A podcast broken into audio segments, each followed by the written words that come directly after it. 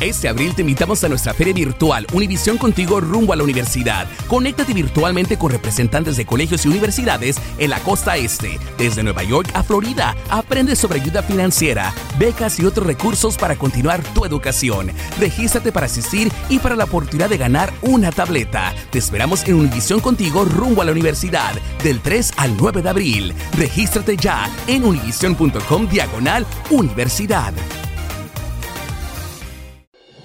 Hola, soy Jorge Ramos y a continuación escucharás el podcast del Noticiero Univisión. Estas son las principales noticias hoy jueves. El programa de noticias de mayor impacto en la comunidad hispana de Estados Unidos.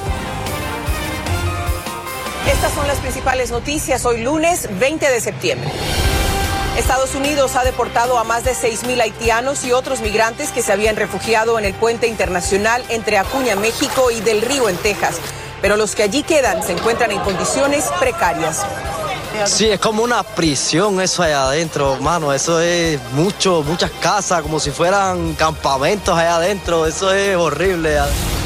Noticias Univisión traza la peligrosa ruta que están siguiendo miles de haitianos y otros migrantes desde la selva del Darién, entre Colombia y Panamá, hasta la frontera con México. En el camino, papá, hay un montón de personas que se mueren. Encuentran los huesos de la persona que se muere. Pfizer y BioNTech aseguran que una dosis menor de su vacuna contra el COVID-19 causó una robusta protección inmunológica en niños de entre 5 y 11 años. Ahora buscarán aprobación del gobierno federal. Y la asesora legal del Senado rechazó la propuesta demócrata de incluir la legalización de millones de indocumentados en un plan de reconciliación. Pero demócratas dicen que revivirán la propuesta. Este es Noticiero Univisión con Jorge Ramos y desde la frontera con México, Ilia Calderón. Hola, ¿qué tal? Los saludo desde aquí, una de las entradas que dan acceso justamente a el puente donde llegaron a concentrarse más de 14 mil migrantes. El gobierno del presidente Biden asegura que envió otros 600 agentes a lidiar con la emergencia humanitaria y que sacó ya a más de 6 mil haitianos y otros migrantes que se habían refugiado aquí a menos eh, de una milla de donde nos encontramos en este momento, en el puente internacional entre las ciudades de Acuña, en México, y esta del Río, en Texas. A muchos ya los ha deportado a Haití, pero otros miles continúan aquí en circunstancias verdaderamente muy precarias, en un campamento improvisado, durmiendo en el suelo y en condiciones muy riesgosas para su salud y la salud de los más pequeños. Comenzamos esta cobertura en equipo con el reporte de Pedro Ultreras. Las imágenes parecen sacadas de una película surrealista, al mero estilo de Hollywood. Pero esto es Estados Unidos y lo que ustedes ven es el campamento de migrantes debajo del puente en del río Texas. Imágenes filmadas por ellos mismos. Mira cómo está eso ahí lleno. Es lo peor que ha visto en su vida, nos dijo este joven cubano, que lleva cinco días en ese lugar. Es como una prisión eso allá adentro, hermano. Eso es mucho, muchas casas, como si fueran campamentos allá adentro. Eso es horrible adentro. Varios migrantes nos han enviado imágenes que filman con sus teléfonos para que el mundo vea cómo viven y cómo los tienen debajo del puente. En la boca seca, no tenemos agua, no tenemos nada. tratan como animales aquí. Para sobrevivir, han hecho chozas con ramas, cartones o plásticos. Es lo más parecido a un asentamiento de refugiados tras una guerra, peleando por sobrevivir en medio de la nada, pero están en Estados Unidos. Los niños con fiebre, con vómito, con diarrea y bien duro. Solamente por un día. Este haitiano, casi a punto de llorar por la impotencia, nos trajo a mostrar lo que inmigración les da de comer en el campamento. Este pedazo de pan con un pedacito de jamón y una botella de agua. Una botella de agua. Es lo que dicen que les están dando allá en todo el día. No hay más. No hay más. No puedo mentir, no hay más. Por eso cruzan a México a buscar víveres, aunque arriesguen su vida, nos dijo este salvadoreño que casi se ahoga por salir a buscar comida para su familia. No hemos desayunado, no hemos almorzado y ahorita ya me tuve que meter al río para ver. Estas imágenes aéreas muestran el cruce del río y lo que tienen que caminar para llegar al asentamiento. Inmigración dice que hay unos 10.000. Los migrantes aseguran que el número es muy superior. Como más de 20.000 antianos adentro ahorita. Algunos migrantes aseguran que también viven maltratos debajo del puente. Estas imágenes aéreas muestran cómo agentes a caballo corretean a varios migrantes después de cruzar el río con víveres, aunque nunca se supo la razón ni qué pasó con ellos. Esas imágenes, Pedro, son aterradoras, pero quería preguntarte cómo han reaccionado los haitianos ante esa noticia de que los están regresando justamente a Haití, el lugar de donde han escapado de la pobreza y la violencia. Y ya están reaccionando con mucho miedo. Hemos platicado con algunos de ellos el día de hoy, desde ayer en la tarde que empezaron a conocer esa noticia de que están enviándolos a su país de origen en avión. Las personas están vendiendo, regalando unos boletitos que les dan para controlarlos y son los que los van a, se los pide inmigración para empezar a, a, llevárselos. Lo que ahora están haciendo es regresárselos o dándoselos a alguien más. Lo que ellos hacen ahora es volver a México con niños, con mujeres. Dicen que prefieren quedarse a vivir en este país antes de que los regresen a su país de origen. Y le regreso contigo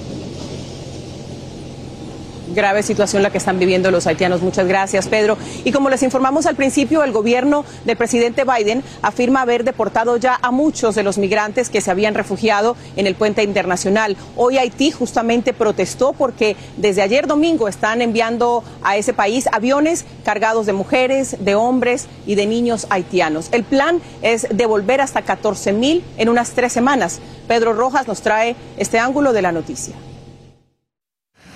Continúan saliendo desde el río Texas vuelos de la Guardia Costera cargados de inmigrantes que han estado en los últimos días hacinados bajo el puente internacional de esa ciudad. Algunos llegan al paso para ser procesados y de allí muchos, según el gobierno, están siendo expulsados a sus países de origen. Los primeros haitianos deportados expresaron frustración al aterrizar en Puerto Príncipe. Cuando no queríamos subirnos al autobús o al avión, nos encerraron y algunos hombres y mujeres fueron golpeados, afirmó este hombre deportado. Salí de Haití para buscar un mejor futuro, porque aquí los jóvenes, a pesar de terminar sus estudios, no pueden conseguir trabajo, exclamó Stephanie, una joven deportada. Imágenes nuevas de los miles de inmigrantes que están bajo el puente denotan que el campamento improvisado está cercado por policías tejanos y por el otro lado tiene agentes de la patrulla fronteriza. El secretario de Seguridad Nacional Alejandro Mayorkas visitó el área y dijo que la situación es desafiante y conmovedora. También resaltó que las autoridades ya han movilizado a miles de personas en los últimos días. Estamos trabajando para incrementar la capacidad de vuelos a Haití y otros destinos. Estamos anticipando que tengamos de uno a tres vuelos por día, explicó. Entre tanto, mientras los aviones del gobierno siguen saliendo desde el río, decenas de haitianos liberados por cumplir criterios de solicitudes de asilo critican las deportaciones. No hay más vida porque nosotros no tenemos vida, ni seguridad, ni para comer ni para trabajar ni para ayudar a nuestra familia. Decenas de haitianos también fueron liberados en el aeropuerto de San Antonio, Texas. Pedro. Bueno, justamente, Ile, la realidad es que cientos todavía siguen, siguen siendo liberados, no solamente aquí en el río, sino en otras partes, que sí lograron manifestar sus solicitudes de asilo. Ahora bien, la desesperación se comienza a apoderar en muchos porque ya saben que la mayoría no va a poder hacerlo. Sí, si no quieren regresar al país justamente de donde salieron. Muchísimas gracias, Pedro, por todo el trabajo que estás haciendo aquí en la frontera. Gracias, de verdad. Para muchos de los haitianos la deportación es realmente devastadora en su lucha por tratar de buscar una mejor vida fuera de su país. Cientos emigraron a Sudamérica, a distintos países tras el potente terremoto del año 2010. Los trabajos que consiguieron allí ya se acabaron y ellos han emprendido este viaje a los Estados Unidos con mucha esperanza. Muchos lo hicieron literalmente a pie y en autobuses durante meses, atravesando la peligrosa selva del Darién entre Colombia y Panamá, donde enfrentaron los peores riesgos de sus vidas. Juan Carlos Aguiar nos habla de la situación de nuestros hermanos haitianos. Cuando salen de la selva del Darién es como si hubieran enfrentado el infierno, pero en la tierra. Sobreviven a la crudeza del trópico y a los delincuentes comunes que se apoderaron de las montañas. Robaron. ¿Qué le, qué le quitaron? Me quitaron toda la plata, me quitaron la comida de mi niña. Llegan despacio, cansados, llenos de barro. Solamente aquí pasamos como ocho días en el camino de, en el camino de Panamá. Pero no ha sido solo cruzar el llamado tapón del Darién. El camino es mucho más largo. Salimos muy lejos, ¿De qué parte? Salimos de, de Chile. La temperatura supera los 100 grados Fahrenheit y la humedad del ambiente es sofocante. En aquel punto comienza lo más inhóspito de la selva del Darién, uno de los lugares más peligrosos del continente americano. Sin embargo, cuando estas personas llegan a este lugar, a duras penas han avanzado la mitad de lo que podría ser su travesía. Todavía les falta Centroamérica, México, para alcanzar la frontera de los Estados Unidos, que es la meta que muchos se han trazado. Llegan a Bajo Chiquito, un poblado de apenas 200 habitantes donde a diario cruzan entre 400 y 1.200 inmigrantes, muchos haitianos. Salió años en Chile, pero no tengo papel. Y allá, entre los árboles, los ríos y las montañas, quedan pesadillas que los marcarán por siempre. En el camino, papá, hay un montón de personas que se mueren. Encuentran los huesos de la persona que se muere. Hay, muchos de panameños que, que nos mataron a nosotros, los inmigrantes. Desde Panamá se vigila el área, pero son más de 20 mil kilómetros cuadrados de selva en esa frontera con Colombia. Incrementando patrullajes a las zonas selváticas con la intención de darle seguridad. En Bajo Chiquito pasan de uno a cinco días en estas carpas. Luego, cuatro horas por río hasta Lajas Blancas, otro albergue, donde saben que les falta la mitad del camino. La odisea no ha terminado. En Panamá, Juan Carlos Aguiar, Univisión. Jorge, lo que ocurre aquí en Del Río está en permanente desarrollo, así que más adelante en el noticiero voy a regresar con más información. Muchísimas gracias y lo estamos esperando. Y vamos a cambiar de tema porque esta noche hay una buena noticia en la lucha contra el COVID para millones de padres preocupados. La compañía Pfizer reportó que su vacuna es segura y efectiva para niños de 5 a 11 años de edad y ahora está pidiendo autorización de emergencia del gobierno para empezar a administrarla. Luis Mejid nos dice cuándo la vacuna de Pfizer podría estar lista para sus niños. Cada día más niños hospitalizados por COVID, la necesidad de tener una vacuna no podía ser más urgente. Pfizer reportó que en dosis más bajas, su vacuna mostró ser segura y efectiva, protegiendo a niños de 5 a 11 años de edad. En este caso, con la vacuna de Pfizer BioNTech, lo que vieron es que justamente al reducir al 33% de la dosis de los adultos, podía ser mucho más efectiva, teniendo menos efectos secundarios y muy importante, proteger a nuestros niños. Especialmente importante ahora que empezaron las clases. Pueden ser hospitalizados, pueden morir también. Entonces es muy importante para su salud de los niños que se vacunen contra esta infección. Pfizer enviará sus resultados a la Agencia Federal de Medicinas y Alimentos. El coordinador de vacunación de la Casa Blanca nos dijo que la autorización de emergencia podría llegar en otoño.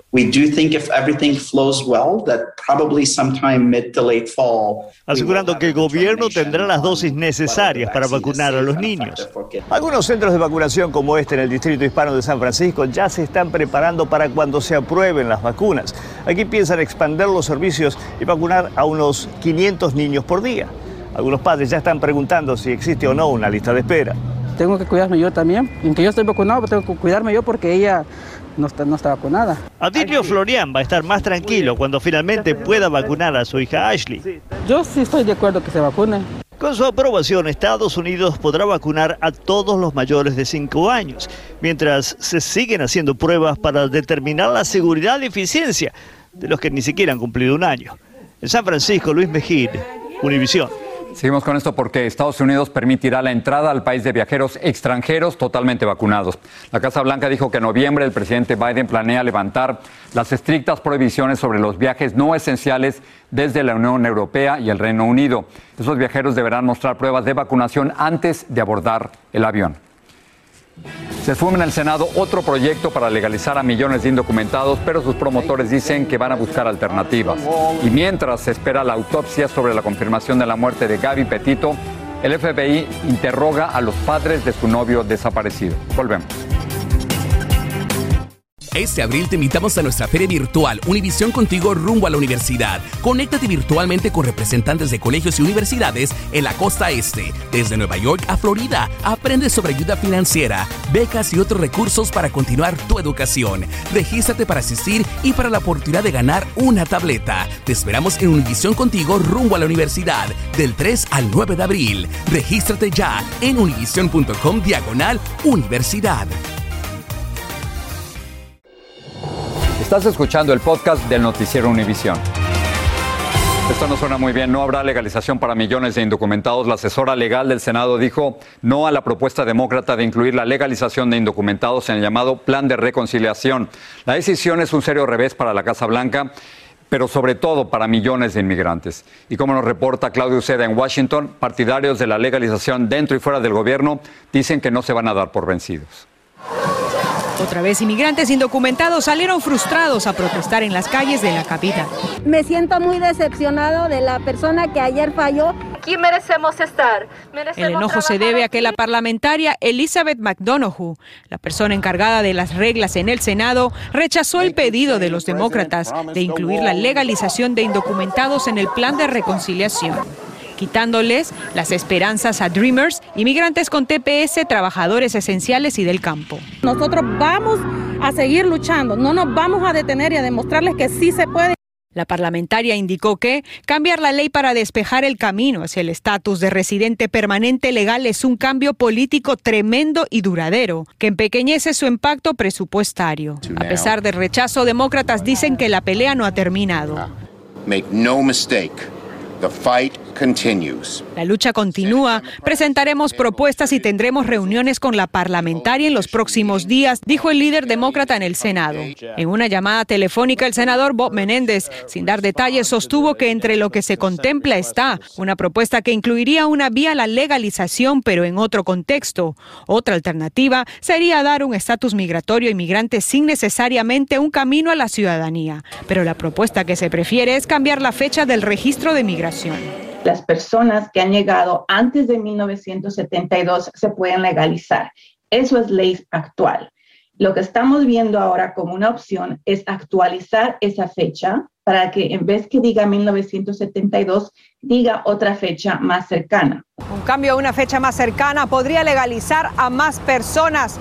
Sería una batalla larga. Entre tanto, republicanos como Lindsey Graham de Carolina del Sur elogió la decisión de McDonough y subrayó la necesidad de reforzar la seguridad fronteriza antes de legalizar a los inmigrantes indocumentados. En Washington, Claudio Seda, Univision. El primero de diciembre la Corte Suprema va a escuchar argumentos sobre la restrictiva ley del aborto en Mississippi que solo permite abortos después de 15 semanas en casos de emergencia médica o anormalidad en el feto. La ley no permite excepciones por violación o incesto y castiga a los médicos que no sigan sus instrucciones. Un comité del Senado exigió a Facebook, Twitter y YouTube que le envíen información sobre el contenido extremista y sobre conspiraciones. El comité quiere conocer cómo eliminan contenidos extremistas y cómo manejan el tema de terrorismo doméstico. Con una orden de registro, el FBI llegó esta mañana a la vivienda en la Florida de los padres de Brian Laundry. Ocurrió después de que las autoridades localizaran restos humanos en Wyoming que creen son de Gaby Petito, la novia de Brian, quien desapareció mientras viajaba con él. Mientras, como nos cuenta Lourdes del Río, las autoridades están buscando a Brian. La residencia de la familia Laundry en la Florida era un enjambre de actividad policíaca esta mañana. Ejecutando una orden de registro, el FBI escoltó a los padres de Brian Laundry fuera de la casa y luego los llevó de vuelta al interior para interrogarlos. Laundry, persona de interés en la desaparición de su novia Gaby Petiro, de 22 años, sigue sin aparecer, a pesar de que las autoridades han peinado esta reserva natural donde se creía podía estar. Espero que lo encuentren vivo para que puedan obtener respuestas de lo que pasó, decía este vecino.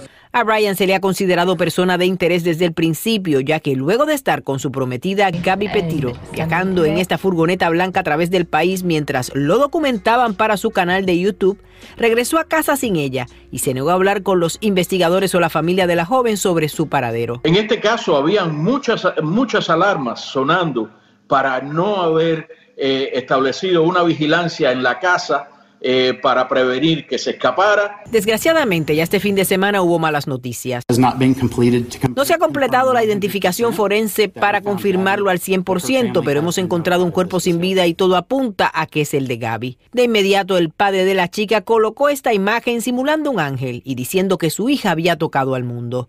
Las imágenes han jugado un papel muy importante en este caso. No solo está documentado el viaje de la pareja, sino también una disputa doméstica que tuvieron y que se registró en las cámaras corporales de los agentes. También otra pareja de youtubers encontró esta imagen que habían grabado de la van en la que Gaby y Brian habían estado recorriendo el país. Lo notificaron a las autoridades y fue justo por esa zona de Wyoming que apareció el cadáver que se presume es de la joven. Sabemos que Brian antes de desaparecer no había dado información, pero la familia tampoco ha dicho nada. Jorge tampoco ha hablado hasta ahora, pero eso podría cambiar. El abogado de la familia Laundry ha convocado a una rueda de prensa para mañana martes. Sin lugar a dudas, una historia en desarrollo. Lourdes, gracias. Bueno, vamos a regresar con Ilia desde la frontera con la crisis humanitaria que se vive debajo del puente de Del Río, en Texas. Este abril te invitamos a nuestra feria virtual Univisión Contigo rumbo a la universidad. Conéctate virtualmente con representantes de colegios y universidades en la costa este, desde Nueva York a Florida. Aprende sobre ayuda financiera, becas y otros recursos para continuar tu educación. Regístrate para asistir y para la oportunidad de ganar una tableta. Te esperamos en Univisión Contigo rumbo a la universidad del 3 al 9 de abril. Regístrate ya en univision.com diagonal universidad. Sigue este podcast en las redes sociales de Univision Noticias y déjanos tus comentarios. Quizás le interese, Apple anunció que ya está disponible la más reciente actualización de sus programas digitales. Esto permite, entre otras cosas, ver más caras al mismo tiempo en FaceTime y además todos pueden escuchar la misma música y ver los servicios de streaming durante la misma llamada. Vamos con Patricia, quien tiene un adelanto de esta noche. Patricia. Gracias, Jorge. Bueno, esta noche en la edición nocturna vamos a hablar de los alumnos de las escuelas públicas en Nueva York, que tendrán ahora que someterse a pruebas semanales de COVID a partir del próximo lunes. Así lo decidieron las autoridades locales mientras se aprueba la vacuna para los niños. Y también en Puerto Rico siguen latentes las cicatrices del huracán María, de que hace cuatro años, si ustedes recuerdan, dejó casi 3 mil muertos y 100 mil millones de dólares en daños. Muchas familias que vieron sus viviendas destruidas o dañadas se quejan de que no recibieron suficiente ayuda del gobierno. Tendremos estas y otras historias esta noche en la edición nocturna, Jorge. Patricia, muchas gracias y vamos a regresar a la noticia del día. Estas fotografías que van a ver de agentes de la patrulla fronteriza a caballo con una rienda larga golpeando y amenazando a inmigrantes haitianos fueron calificadas como horribles por la portavoz de la Casa Blanca, Jen Psaki. Dijo que necesitan tener más información de lo ocurrido y ya se ha iniciado una investigación al respecto. Pero la congresista Alexandria Ocasio Cortés fue más lejos. Dijo que el sistema migratorio de los Estados Unidos es cruel y deshumaniza a los inmigrantes. Ilia, tú estás ahí. ¿Qué has visto? Jorge, no hay duda de que estas fotos hablan por sí solas de un comportamiento que no se puede normalizar y que no se puede aceptar. De otro lado, tú y yo hemos participado en movimientos migratorios en los que los hispanos son los protagonistas y hemos visto cómo las organizaciones no gubernamentales, iglesias de diferentes denominaciones, los ayudan, los guían, los protegen eh, y los ayudan una vez llegan a los Estados Unidos también. Esta vez hemos visto eso muy poco, quizás nulo pareciera que la población haitiana, que es la mayoría de la población migrante en este caso, en esto que está ocurriendo ahora, estuviera abandonada a su suerte. Y justamente esta mañana, mis compañeros y yo, cuando llegamos a la ciudad de Del Río, quisimos recoger un poco el sentimiento y los testimonios de los migrantes eh, haitianos en, en esta ciudad. Los encontramos en una gasolinera a donde llegan para tomar un bus y luego ir a sus destinos aquí en los Estados Unidos. Esto fue lo que encontramos. Pero además de haitianos, encontramos colombianos, venezolanos y también cubanos. ¿Cómo estás? ¿Cómo es tu nombre? Soy Adelín Chusov, ¿De dónde vienes? de Haití. Eres de Haití, pero vienes de Haití. Sí, ¿Cuánto tiempo te ha tomado todo este viaje hasta llegar a los Estados Unidos? dos meses, Dos meses. ¿Cuántos países recorriste? 11 países. Entré por Guyana, Brasil, Perú, Ecuador, Colombia. Pasaste por el Darién. Sí, Peligroso, el cruce. es un horror. Te asaltan, acaban contigo. ¿Qué fue lo más difícil que te tocó vivir ahí? Gracias a Dios estamos vivos, pero mucha gente muerta ahí que las ves ahí ya. Es horrible. ¿Cómo están? ¿Algunos de ustedes habla español? ¿Por qué saliste de Venezuela? La situación muy difícil, la situación allá en Venezuela, muy, muy difícil. Yo me vine con mi hija, allá quedó mi esposa y, y mi hijo y mi mamá. ¿De dónde vienen? De Colombia. ¿Cómo llegaron hasta ahí? Eh, llegamos vía aérea por México. ¿Qué espera usted de Estados Unidos? Eh, De Estados Unidos espero pues que nos reciban trabajo y qué, doy a- quiero dar a Estados Unidos, pues de, de lo que soy como ser humano, buenas cosas, ayudar a progresar al país que nos está recibiendo con los brazos abiertos. Es muy importante que nuestros televidentes y que la sociedad en general escuchen esas voces y los testimonios de los protagonistas de lo que está ocurriendo con esta crisis migratoria aquí en la frontera. Mañana continuaremos transmitiendo el noticiero Univisión desde aquí, desde donde está ocurriendo la noticia. Regreso contigo, Jorge. Muy buenas noches y a ustedes gracias por estar con nosotros y por supuesto gracias por confiar en Univision. Buenas noches. Noticiero Univisión. Lo que está sucediendo. Este abril te invitamos a nuestra feria virtual Univisión Contigo rumbo a la universidad. Conéctate virtualmente con representantes de colegios y universidades en la costa este, desde Nueva York a Florida. Aprende sobre ayuda financiera, becas y otros recursos para continuar tu educación. Regístrate para asistir y para la oportunidad de ganar una tableta. Te esperamos en Univisión Contigo rumbo a la universidad del 3 al 9 de abril. Regístrate ya en univision.com diagonal universidad.